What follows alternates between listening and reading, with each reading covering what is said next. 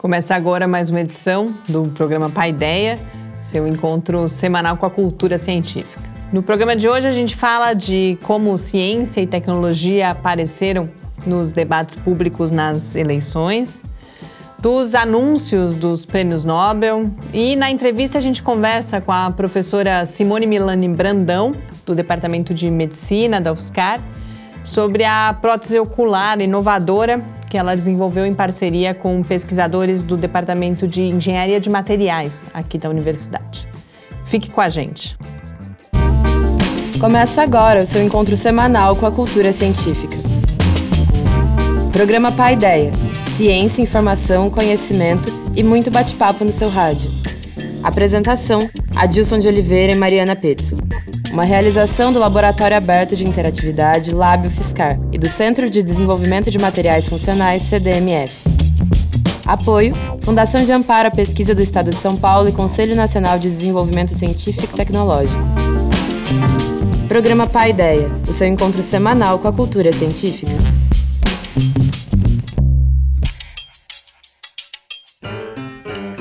Muito boa noite. A gente começa agora mais uma edição do programa Paideia, uma realização do LAB, o Laboratório Aberto de Interatividade da UFSCar, e do Centro de Desenvolvimento de Materiais Funcionais, o CDMF. Paideia vai ao ar todas as terças-feiras nas redes sociais, no site do Lab e também na Rádio Fiscar, às 8 horas da noite, em 95,3 FM. E também na internet em www.radio.ufscar.br. Hoje eu apresento o programa sozinha, a professora Adilson não pôde estar aqui conosco. E para começar com as principais notícias de ciência e tecnologia da semana, eu não podia deixar de falar dos anúncios dos prêmios Nobel. A Academia Real Sueca de Ciências começou os anúncios na segunda-feira, dia 1 de outubro, como é tradicional, com o Prêmio Nobel de Medicina e Fisiologia que foi para o uso da imunoterapia contra o câncer. O resultado não me, me, pareceu surpreendente, já faz tempo que eu vinha vendo muitas notícias sobre o assunto e eu realmente vi pessoas da área falando que esse prêmio já era esperado para essa área que teve grande desenvolvimento nas últimas décadas, aumentando a efetividade do tratamento e diminuindo a mortalidade para vários tipos de câncer. A imunoterapia envolve o uso de medicamentos que, simplificando bastante, permitem que o próprio organismo lute contra o câncer, removendo barreiras à ação do sistema imunológico, algo que já se perseguia há muito tempo, desde o século XIX, a ideia já existia. Ainda há muito estudo a ser feito, muita coisa por descobrir já que alguns cânceres não respondem tão bem quanto outros e é importante conhecer melhor os mecanismos que causam isso. Mas a imunoterapia já é, já está consolidada como quarto pilar na luta contra o câncer, junto com a rádio, a químio e também com a cirurgia. Os cientistas que receberam o Prêmio Nobel de Medicina e Fisiologia foram o americano James P. Ellison e o japonês Tasuku Honjo. Na terça, foi a vez do Prêmio Nobel de Física, que foi para pesquisas com laser. Foram três os ganhadores e um deles, o americano Arthur Ashkin, de 96 anos, se tornou a pessoa mais velha a receber um Nobel. Em 1980, Ashkin desenvolveu o que é chamado de pinças óticas, que são de fato ferramentas em miniatura que usam a luz e permitem a manipulação de objetos microscópicos, inclusive organismos vivos. A outra metade do prêmio de física foi dividida entre o francês Gerard Murrow e a canadense Donna Strickland, terceira mulher a ganhar o Nobel na história do prêmio para a área da, da física. Murrow e Strickland foram premiados pela geração de pulsos ópticos super curtos de alta intensidade que abriram uma nova fronteira de pesquisa e também várias aplicações na indústria e na medicina, como por exemplo a famosa cirurgia LASIK, que é usada no tratamento de miopia, hipermetropia, astigmatismo. Na quarta-feira, No anúncio do Nobel de Química, a gente teve mais uma boa notícia relacionada à superação da discriminação e do machismo na ciência. O prêmio também foi dividido entre três pessoas, e entre elas a americana Frances H. Arnold, que em 1993 realizou a primeira evolução dirigida de enzimas. Os outros dois ganhadores foram o americano George P. Smith e o britânico Gregory P. Winter, que um pouco antes, em 1985, iniciaram essa trajetória de uso de alterações e seleção genética para o desenvolvimento de proteínas, levando a evolução para o tubo de ensaio, como foi dito aí no anúncio do prêmio. Esses mecanismos vêm permitindo uma série de aplicações na solução de problemas químicos importantes relacionados ao desenvolvimento de novas substâncias químicas uh, mais amigáveis, na chamada química verde, novos medicamentos e energias renováveis, entre outros campos aí de aplicação. A escolha de mulheres para os prêmios de Química e Física, sem dúvida, é um destaque e é um reflexo não necessariamente do desenvolvimento das próprias mulheres, já que elas já estavam lá fazendo trabalhos relevantes, sempre estiveram presentes na ciência, apesar das dificuldades de acesso. Mas eu acredito que é principalmente reflexo dos movimentos de luta contra o machismo e a discriminação. A premiação nos lembra, é inevitável não pensar em Marie Curie, que foi a primeira mulher a ganhar o Nobel e a primeira pessoa a receber duas vezes o Nobel e em áreas diferentes, química e física. Até hoje, só o Linus Pauling ganhou prêmios em áreas diferentes e um deles não foi relacionado ao seu trabalho científico, mas sim o Prêmio Nobel da Paz. O Nobel da Paz, inclusive, vai ser entregue, é o próximo prêmio, que vai ser entregue na sexta-feira, dia 5 e na segunda é a vez da economia. Quem ouviu Pai Ideia na terça já vai saber do resultado a hora que me ouvir falando disso aqui, mas a gente está gravando o programa na quinta-feira, antes, portanto, desses anúncios. E o Prêmio Nobel de Literatura não vai ser entregue em 2018 por causa de escândalos envolvendo pessoas ligadas à academia sueca em acusações de assédio sexual e também desvio de recurso, inclusive vazamento de resultados do prêmio. Sendo que o pivô dessa confusão, que é o Jean-Claude Arnaud, foi condenado por estupro no mesmo dia primeiro, segunda-feira, em que os prêmios desse ano começaram a ser anunciados. Uma decisão da academia de cancelar o prêmio também parece demonstrar esse fortalecimento dos movimentos pela igualdade de gênero.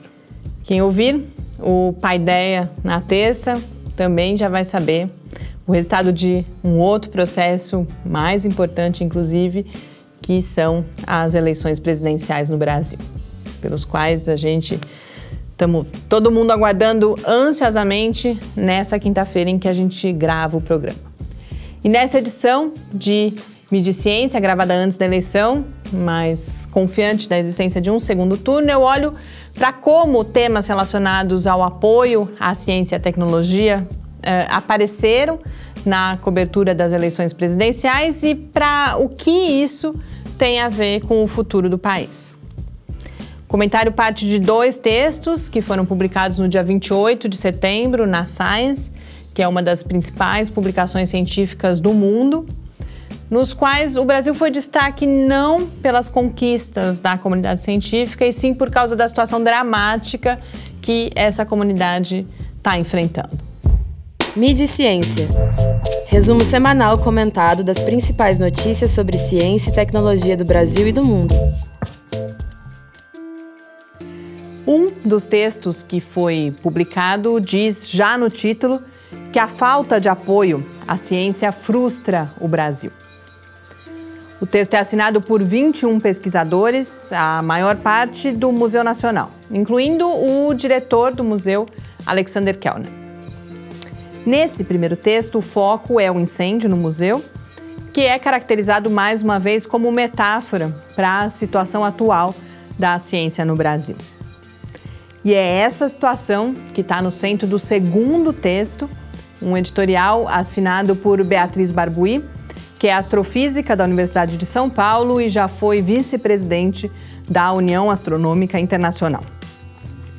Ela registra a queda no orçamento do Ministério da Ciência, Tecnologia e Inovação, desde 2016, também comunicações. Exemplifica os impactos com cortes nas pesquisas astronômicas e conclui que as eleições são uma oportunidade para priorizar e restabelecer o compromisso com a ciência brasileira. E assim resgatar o Brasil de um declínio econômico ainda maior. Na mídia brasileira, a gente não vê outro assunto além das eleições. Mas e a ciência? Aparece nesse debate? Sem que eu tenha feito um estudo sistemático, a minha impressão é que a área de ciência e tecnologia teve mais presente na cobertura dessas eleições que nas ocasiões anteriores, justamente por causa da crise que foi amplificada pela tragédia no Museu Nacional. Logo no começo, no lançamento das candidaturas, pipocaram algumas notícias sobre a chamada bancada científica, formada por pesquisadores que, contrariando uma tendência histórica, decidiram concorrer a cargos legislativos para defender o investimento em ciência. O orçamento para a ciência foi o mote de outras notícias sobre as eleições, que buscaram, por exemplo, identificar os planos dos diferentes candidatos para obter esses recursos. Faltou, na minha opinião, um debate sobre a política científica e tecnológica que trate de outros temas além do financiamento. Que coloque a questão de qual ciência queremos para qual país. O lugar onde dá para pelo menos encontrar algumas pistas para essa reflexão é o programa de governo dos candidatos. Esses programas foram alvo de algumas boas análises em publicações dedicadas à ciência e tecnologia, como os sites Canaltech e Direto da Ciência e a revista Galileu. A Sociedade Brasileira para o Progresso da Ciência, a SBPC, também fez a sua análise e, em um observatório das eleições, traz outros materiais importantes. Nos levantamentos que foram feitos, além da questão dos recursos e de temas mais óbvios, como a emenda do teto dos gastos e a recuperação do MCTI, aparecem alguns outros pontos específicos, como o fomento à inovação, a interação universidade-empresa e a necessidade de diminuir a burocracia de processos como os de importação de equipamentos e de insumos científicos e os de registro da propriedade intelectual. Mas mais importante que isso é a afirmação da produção científica como central para o desenvolvimento do país em diferentes dimensões e o estabelecimento de relações entre CIT e outras áreas cruciais da arena pública, como educação, saúde, agropecuária, democracia e transparência, energia, defesa, emprego, entre outras. Embora esses pontos apareçam na análise dos programas, ainda é pouco. Ciência e tecnologia vão estar mais fortes quando elas forem parte não só da vida de todas as pessoas, mas das suas preocupações cotidianas, das conversas mais concentradas, as mais informais, e assim também das edições diárias dos jornais, em todas as editorias e não só na de ciência e tecnologia, em alguns casos nem isso. A escolha que a gente fará no domingo vai definir se é por essa cultura científica que a gente vai continuar trabalhando. Ou se todos os nossos esforços precisarão ir para a luta em defesa dos nossos direitos mais básicos, dentre eles o próprio direito de escolher. Que sejam votos conscientes. Estamos de volta com seu encontro com a cultura científica. Estamos de volta aqui no Paideia e agora para encerrar esse primeiro bloco do programa, a gente assiste a um Clique Ciência com o professor Oscar Peit Filho, do Departamento de Engenharia de Materiais da UFSCar, sobre o desenvolvimento de biomateriais para uso em próteses e implantes. O vídeo vai ajudar a gente na entrevista que vem em seguida com Simone Milani Brandão, do Departamento de Medicina da UFSCar, que junto com o professor Oscar desenvolveu uma prótese ocular muito inovadora. A gente volta já. Clique Ciência. Eu sou o professor Oscar Paitel Filho, aqui do Departamento de Engenharia de Materiais da UFSCar. Minha área de pesquisa, já desde o meu doutorado, é em, biomateriais para implantes em seres humanos. Uma das mais recentes desenvolvimentos nosso foi uh, uma prótese ocular. Essa, essa prótese vem uh, suprir uma, um, uma lacuna no mercado brasileiro, porque não existe nenhuma nacional. E estamos falando desse material aqui. Esse material, tanto o design quanto o material dessa prótese, ele foi totalmente concebido aqui no Lamave e foi feito os testes clínicos em humanos uh, na, em, na Unesp de Botucatu e na Universidade de São Paulo. Foram aplicados em 41 pacientes essa prótese e até hoje os resultados são excelentes. O que, que ela faz? A pessoa já está com tumor ou um trauma e já está cega.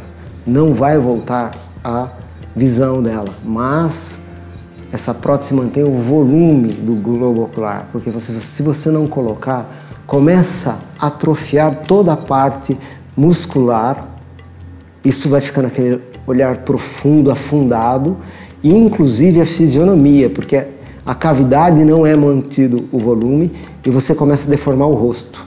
Também a parte óssea se deforma. Então você vai ver com o decorrer do tempo a pessoa ficar completamente deformada do ponto de vista estético. Então essa prótese vem para na hora que se remove o trauma ou o tumor do olho, ela preenche esse volume, mantém toda a parte muscular dele intacta do paciente e preserva essa estética. Então, após a cirurgia, se espera aí algumas semanas, seis a sete semanas até a cicatrização ocorrer. E aí então você coloca só uma capa para dar os, o colorido do, do, olho ficarem idênticos. Você desenha eles, é um, é um implante externo, é uma prótesezinha, aliás, externa, que desenha exatamente idêntico ao olho, que, ao olho ainda que não foi, é, sofreu trauma ou tumor. Com isso, o paciente eh, continua com um aspecto normal e se ele não se declarar, dificilmente uma pessoa, um leigo, vai perceber essa prótese, esse implante uh, dessa pessoa. O que tem de diferente esse material é o design e ele é um material bioativo, ou seja, ele exerce uma atividade biológica, que é uma patente aqui da UFSCar também nossa. Quando esse material entra em contato com os fluidos fisiológicos que tem no olho, na cartilagem, no joelho, na, em qualquer lugar do ser humano, faz com que disparem reações químicas na superfície. E essas reações químicas provocam a adesão desse material ao tecido vivo. Ou seja, você não precisa de cola, de parafuso, de absolutamente nada. Então a bioatividade faz com que esse material se, uh, se ligue, se cole, se, uh, ocorre uma colagem ou aderência ao tecido vivo. Então isso que é o diferencial dessa prótese, é o design, que é cônico, porque o que tem no mercado internacional são só esferas e poliméricas, ou seja, plásticas, porosas. E por que, que as pessoas fazem esférica quando a geometria muscular é cônica? Porque se o plástico gira dentro do olho. E aí não tem uma preferência. Imagina um cone girando dentro do globo ocular. Né? A gente só consegue fazer essa geometria exatamente porque, por causa da aderência que ele tem aos tecidos macios. Ok? Então, a função dessa, dessa, prótese, eh, dessa prótese é exatamente vir eh, suprir essa necessidade. Hoje, eh, só o sistema particular oferece a prótese polimérica e num custo muito elevado. Né? uh, pelo, uh, pelo que estou sabendo, com a parte cirúrgica, prótese e, e, e, hospitalar, beira aí a 10 mil reais por olho, mais ou menos, né? essa ordem de grandeza. Então hoje o paciente do SUS só coloca aquela capinha, se retira a parte traumatizada, coloca aquela capinha que é um é, é, é só, somente uma, uma, uma, um desenho do olho.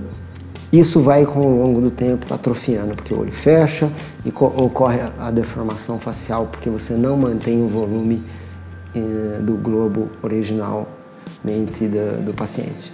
Então, ao longo do tempo, ele perde muito em termos de, de, de qualidade de vida, né? de se ver no espelho daquele jeito e também em relação à sociedade, né? que você olha para o rosto de uma pessoa, né? os olhos são uh, o cartão de visitas. Né? Qualquer coisa estranha você já percebe. Não, não, precisa ir muito longe, uma pessoa estrábica, né? visga. Você olhou para ela e falou, nossa, tem alguma coisa estranha no rosto dessa pessoa. Né? Então, é, é, essa é a nossa invenção, nossa patente. Estamos aguardando aí por investidores, porque uh, toda a parte que, se, que era ser possível ser efetuada dentro da universidade foi realizada. Ou seja, nós até a, a, aos ensaios clínicos, que é uma etapa muito difícil, porque em humanos, que nós dependemos de, não mais de conselho de ética da universidade, mas sim do, do Ministério da Saúde. É um processo de quase dois anos só para autorização em humanos. Né? Espero que vocês né, aproveitem, né, do ponto de vista tecnológico, desenvolvimentos aqui realizados pela UFSCar. Agradeço a FAPESP pelo apoio, né, através do CEPID, que possibilitou várias uh, aquisições na construção desses implantes. Né, no ferramental, todinho foi uh, pela FAPESP. Então, obrigado. Estamos de volta com seu encontro com a cultura científica. Entrevista. Estamos de volta aqui no Paideia. Hoje, na entrevista, eu converso com Simone Milani Brandão, que é professora do Departamento de Medicina da UFSCar. Simone, muito obrigada por ter aceito o meu convite. Faz tempo que uh, a gente queria conversar com você aqui no programa e agora teremos essa oportunidade. Muito obrigada. Eu que agradeço a oportunidade de falar do meu trabalho. Eu não contei antes, mas a Simone, junto com outros pesquisadores, uh, desenvolveu uma prótese ocular que é bastante inovadora que eu sei que você já teve oportunidade de, de dar várias entrevistas, mas eu acho que a gente pode ter a chance aqui no programa de olhar para esse assunto de outros pontos de vista. E eu queria começar falando de por que, o que é né, um, um implante ocular, esse implante específico, e por que, que é importante uh, que os pacientes recebam esse implante. É, é, alguns pacientes, por diversas causas, patologias, como, doenças como tumor, é, glaucoma, acidente, eles perdem o olho. Né? O paciente, se ele perde o olho e a gente simplesmente opera, retira o globo ocular e deixa, toda a estrutura ocular ela vai atrofiando, ela vai diminuindo. Né? Então, o olho vai ficando pequenininho, a, a cavidade orbitária, que é a parte do osso, vai diminuindo. E isso vai deixando o paciente com uma estética muito ruim, né? uhum. né? Então são pacientes que sofrem muito com isso. E o implante ocular ele vem para isso, né? Então esse paciente que perdeu a visão, né, que não tem mais como recuperar a visão, a gente recupera o volume perdido. Então esse implante ele é colocado como um substituto do conteúdo ocular para que todas as estruturas fiquem com, com formato, com um tamanho adequado para se colocar uma prótese ocular externa, que seria só um cascalho, né? Só uma é um, uma lente escleral que aí dá a, a simetria do rosto e devolve ao paciente uma estética muito boa. Mas não estamos falando de, de visão, né? Para quem não perdeu a visão isso, mesmo. Não, é estamos só mais essa questão do, do volume que está lá e por essa questão estética. É, e são pacientes assim que além de ter perdido a visão, a maioria deles tem dor, né? São uhum. pacientes que sofrem com aquilo, uhum. né? Então, além de ter o problema estético, ainda tem um sofrimento associado. É, esse implante ele não devolve a visão, né? É uma, uma, uma, coisa importante de se falar, porque às vezes a pessoa fica com essa ideia, mas não. Então, são pacientes que sofreram uma perda ocular, uma perda de visão, e a gente vai fazer com que o rosto fique mais simétrico possível. É, isso, quem, quem passa por isso, ou quem conhece alguém que passou, consegue entender muito é, bem né? a, a importância, a mudança na vida da pessoa, um implante desse. E falando especificamente do implante que vocês desenvolveram, ele é diferente do que uh, existe, do que está disponível atualmente, por várias razões, e eu entendo que uma das principais é justamente o material, que é um biomaterial. Então, eu queria que você começasse falando um pouco que material é esse e quais, por que, que ele é diferente do, dos implantes que existiam antes e quais as vantagens que vocês tem como hipótese também o que já foi possível verificar em termos de resultado. Isso, o implante que a gente tinha no Brasil até uns anos atrás era um implante de plástico. Né? Que a maioria dos pacientes hoje que, que já sofreram essa intervenção, que já colocaram implante no passado, eles usam esse implante de plástico. O implante de plástico ele ficava ali e a qualquer momento ele podia sair. O nosso implante é um implante de biomaterial. O que é um biomaterial? É um material que tem uma compatibilidade com o organismo humano, né? Então ele gera uma integração do tecido humano com o material. Então esse material ele fica é, aderido no, na esclera né, do paciente, que, que é o, o branquinho do olho. Uhum. Então ele fica aderido ali e ele não gera reação inflamatória, ele não forma uma camada separando uma coisa, acaba virando uma estrutura única. Uma, é como se o implante virasse parte do organismo, né? Ele tem essa capacidade. Além dele diminuir é, a chance de infecção, porque o material ele tem, já foi mostrado que ele tem uma capacidade antibactericida, que é não deixar a desenvolver bactérias, é, ele favorece a formação de novos vasos sanguíneos. Então, assim, ele, ele interage mesmo com o organismo. Então, esse é o grande diferencial. É lógico que a gente tem pouco tempo de estudo para falar assim, ah, ele não vai extruir, né? Não vai sair do olho.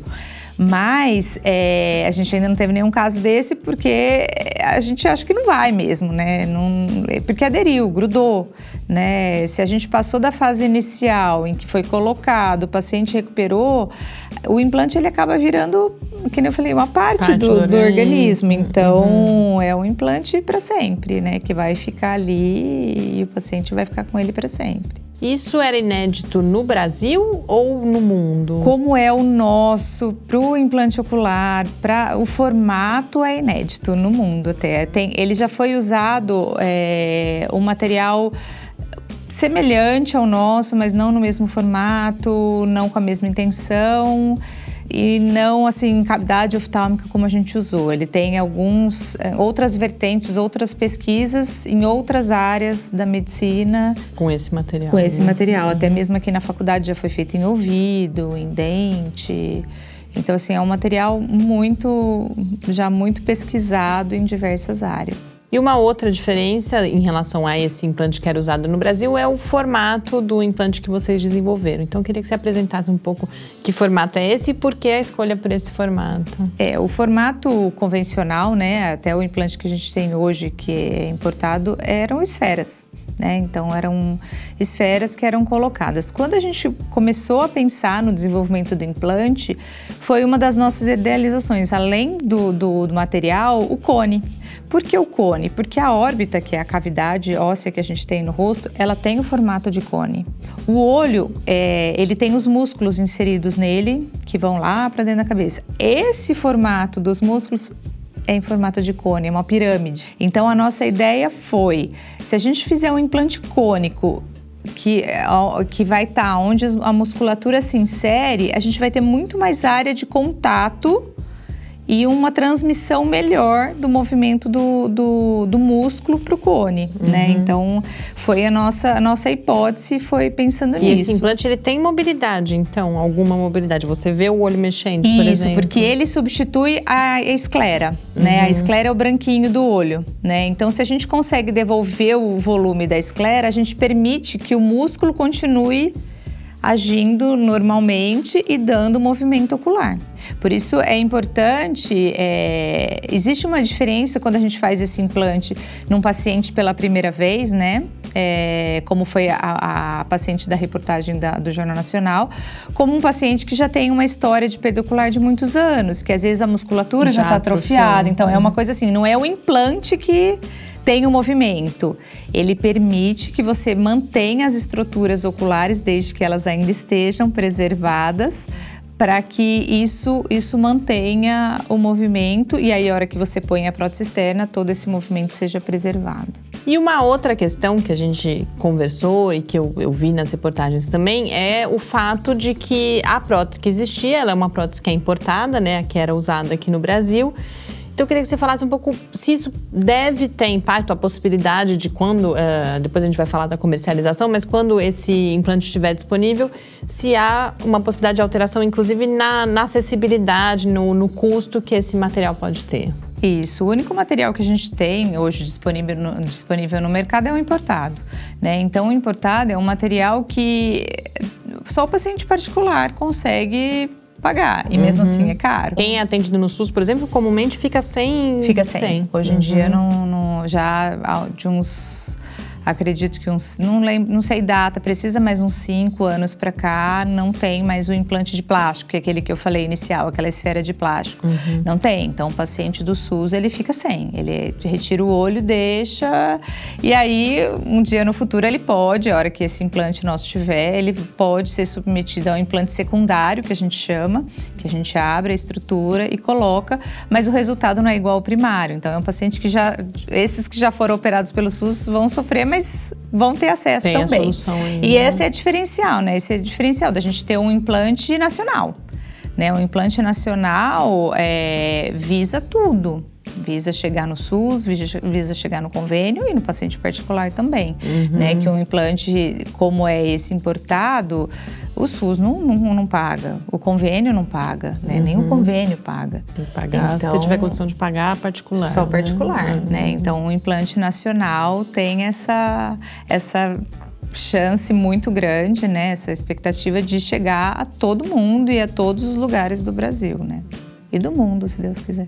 E eu imagino que quem está nos assistindo talvez já esteja curioso ou ansioso até nesse momento para saber, a gente está falando aqui do implante ele está disponível? Que etapa que vocês estão? Na época, ah, a primeira vez que se falou sobre isso, lá por junho, julho, ah, vocês colocaram que estavam buscando uhum. uh, empresas para que isso pudesse ser comercializado. Queria que você contasse um pouco que etapa está isso. É, o implante, assim, é... a gente já fez o estudo, então o estudo terminou em 2016. Nesse intervalo de 2016 a 2018, a gente estava, a gente ficou, vamos dizer, em silêncio pela solicitação da patente. Uhum. E aí, finalizando esse processo inicial da patente, que foi em junho, mais ou menos, que a gente começou a procurar investidor e está quase tudo certo. Ah, que ótimo. E né, aí, então, a, a gente... venda dessa empresa em relação Isso. ao estudo, Anvisa, todo o resto. É, tá... o processo processo da Anvisa é... Depois tem com, com a empresa Isso, si, né? tudo uhum. através da empresa. Então, já tem uma negociação bem forte uhum. e uma expectativa boa. É, eu não, eu não sei precisar prazos, porque agora foge né, da, da, minha ação, agora é ação de Anvisa, é ação de autorização e início de produção, mas é, é, tá caminhando. Tá caminhando, tá caminhando, é um caminho bom. E esse caminho, falando em caminho, eu sei que esse caminho foi um caminho longo para você. Fala assim, eu acho que em cerca de 10 anos para você na sua trajetória pessoal, imagino que tenho a impressão que desde o mestrado.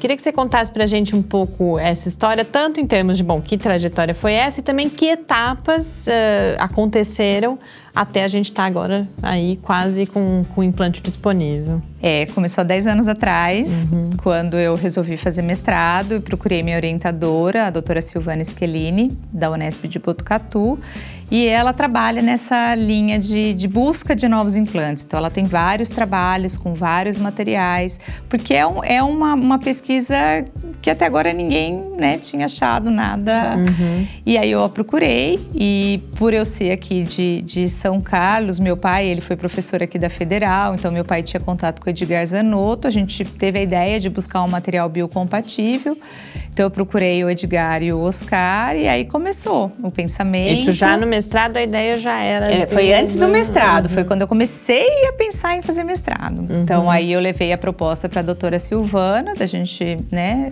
tentar fazer esse, esse, essa ligação da, da federal aqui com a Unesp.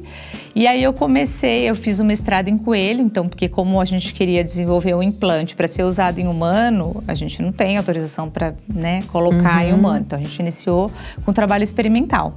E o coelho é um excelente animal para fazer esse experimento.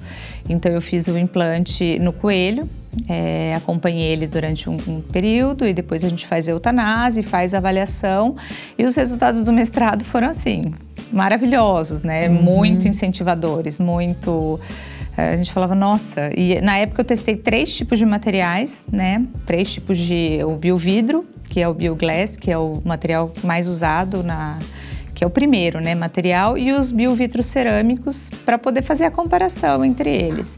Então a gente fez esses três testes e os resultados foram muito, muito bons, assim, né? E aí como o coelho a gente tem a possibilidade de ver o implante, essa coisa, essa questão que eu te falei que integra no organismo, no coelho eu tive a oportunidade de ver isso, ver, né? Então eu uhum. retirei uhum. e a esclera toda aderida, eu fiz microscopia eletrônica nesses olhos.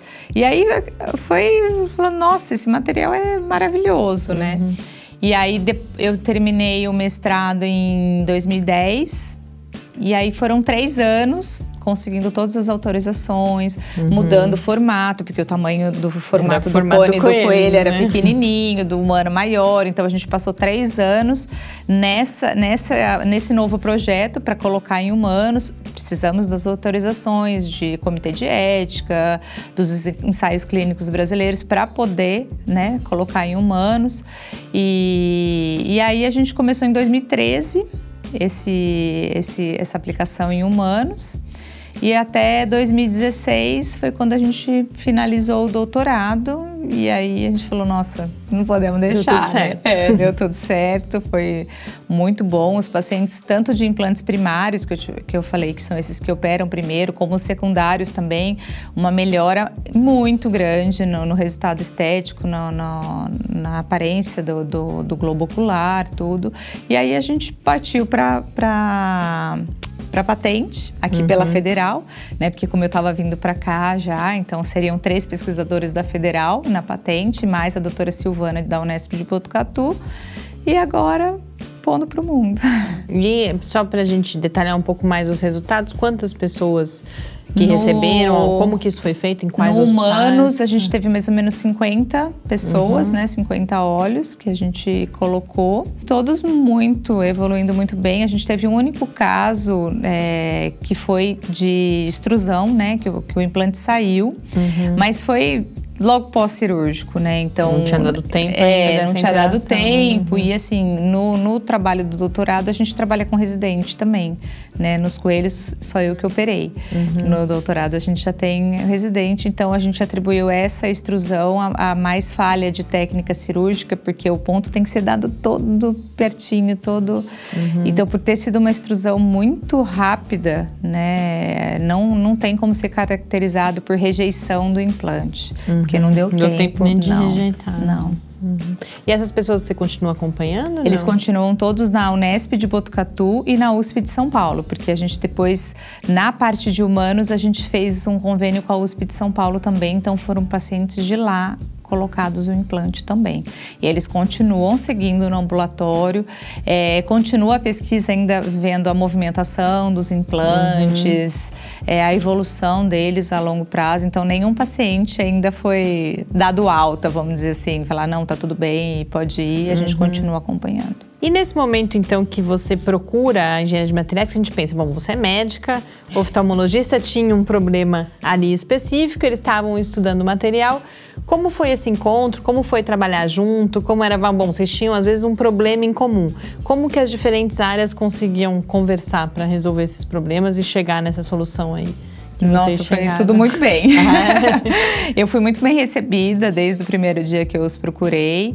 É, e eu acho que era uma, foi um, um, um interesse mútuo, né? Então, assim, eu com um problema médico, precisando da engenharia, né? Uhum. Porque eu precisava de um material, né? Mesmo que seja um biomaterial, é um material, então da engenharia de materiais.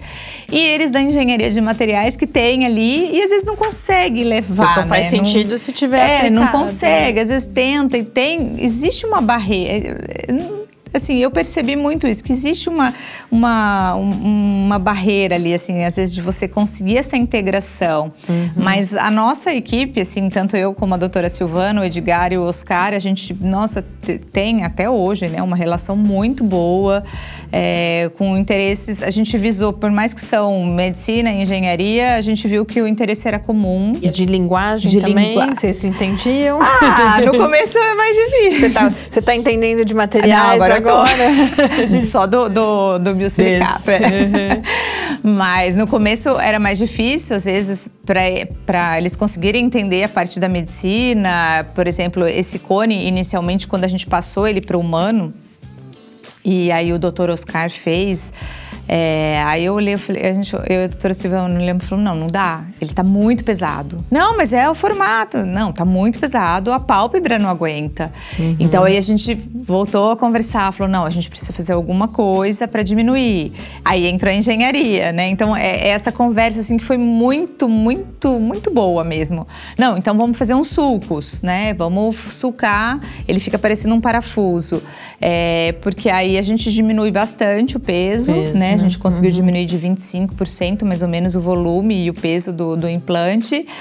Aí a gente falou, nossa, mas sucando fica muito melhor, porque você tem mais área de contato, uhum. né? Então, é, foi o tempo todo, assim, a engenharia com a medicina e, e acho que o resultado foi bom por, por isso, porque todo mundo, cada um quis dar o máximo da sua, da sua área, né? E, e respeitando o outro, e entendendo e sempre conversando. E eu acho que por isso que a gente conseguiu tudo isso. E foi, nossa, foi muito tranquilo. Eu só tenho a agradecer a todos eles. Foi um trabalho em conjunto mesmo. E aí, quando ficou pronto, virou notícia no Jornal Nacional e eu sei que isso foi um impacto grande na sua vida também. A gente aqui na universidade também acompanhou um pouco isso. Foi uma surpresa para você? Como que você recebeu toda essa repercussão e como que você lidou com ela, inclusive? É, não tem como negar que foi uma surpresa. Quando o repórter me... Primeiro que quando ele me procurou, ele falou assim, olha, eu, eu achei muito interessante, eu vou tentar, uhum. né? Eu quero fazer para o Jornal Nacional. E ele veio, filmou, e aí ele me ligou e falou assim: assiste hoje. Foi bem assim, né? Então e eu, eu, sinceramente, eu não tinha noção da repercussão que uma reportagem dessa traria, assim, né? É, eu, eu perdi as contas de quantos e-mails, quantas mensagens eu recebi. E foi assim, momentâneo, momentâneo. O jornal mal tinha terminado ainda, celular, caixa de e-mail, todo lotando, assim. E gente do Brasil inteiro, né? Feliz, elogiando, é, esperançosa.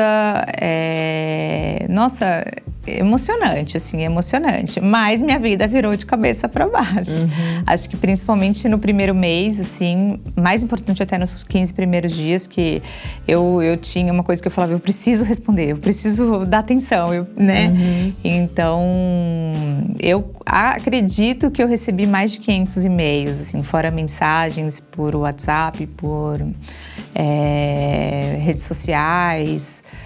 Mas foi muito, assim, muito, e ainda não parou.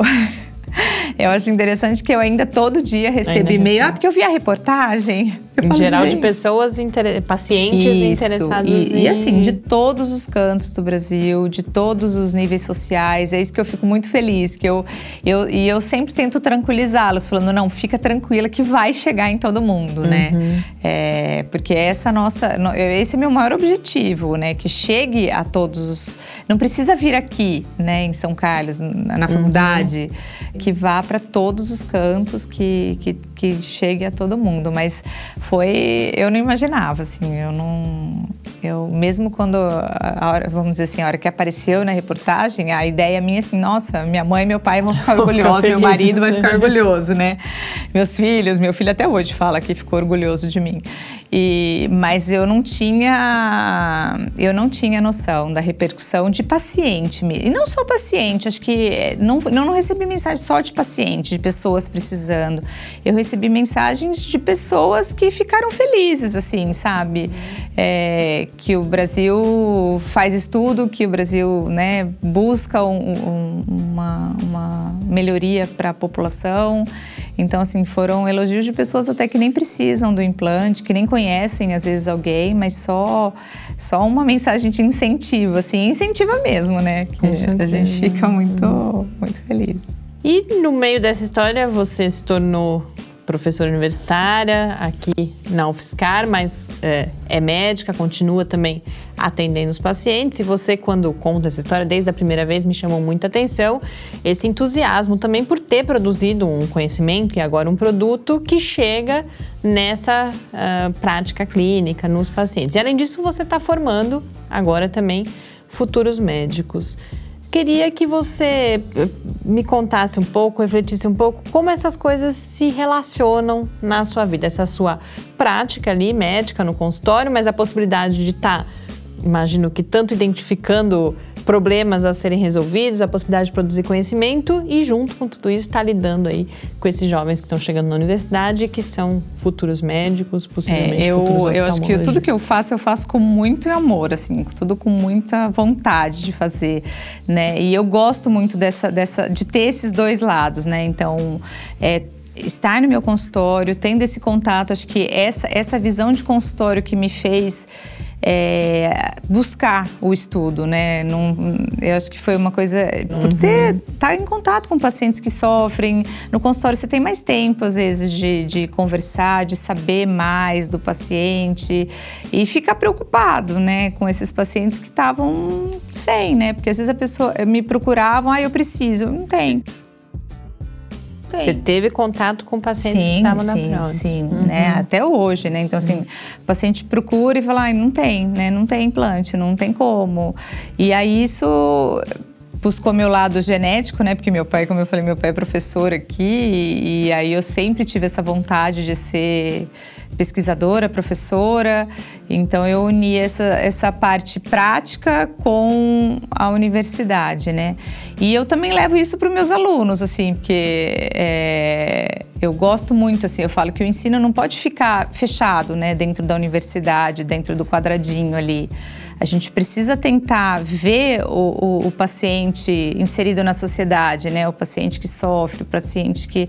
E não só livros, não só é, projetos que fiquem ali, né? Então, acho que essa minha visão de, de ser atuante ainda, de estar, estar no consultório faz eu ter essa visão bem prática, né? Bem buscando resolver mesmo, né?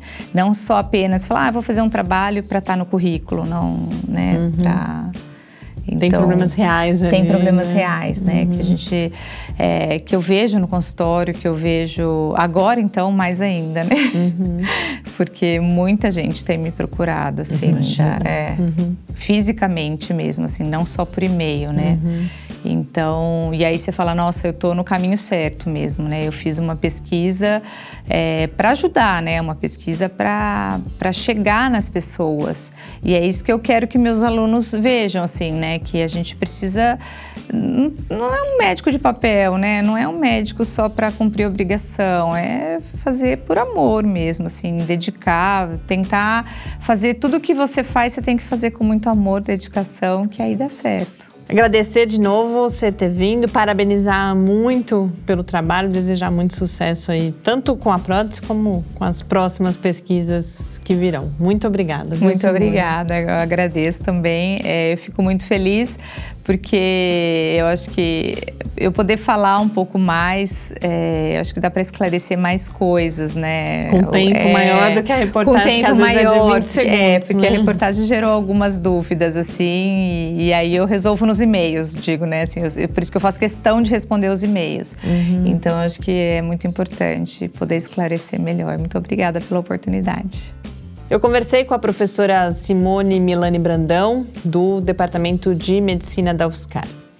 E com isso a gente encerra esse programa. O Paideia volta na próxima terça-feira. Mas enquanto isso, você pode nos acompanhar, as outras produções do Lab, nas redes sociais, no site, ou falar com a gente pelo e-mail cliqueciência.fiscar.br. Muito boa noite. Programa Pai Ideia. Ciência, informação, conhecimento e muito bate-papo no seu rádio. Uma realização do Laboratório Aberto de Interatividade, Lábio Fiscar, e do Centro de Desenvolvimento de Materiais Funcionais. Produção e pauta: Mariana Petzo e Tarcio Fabrício. Edição: Lucas Stefanuto. Apoio: Fundação de Amparo à Pesquisa do Estado de São Paulo e Conselho Nacional de Desenvolvimento Científico e Tecnológico. Para saber mais, acesse nosso site www.lab.fiscar.br. Programa Pai Ideia, o seu encontro semanal com a cultura científica.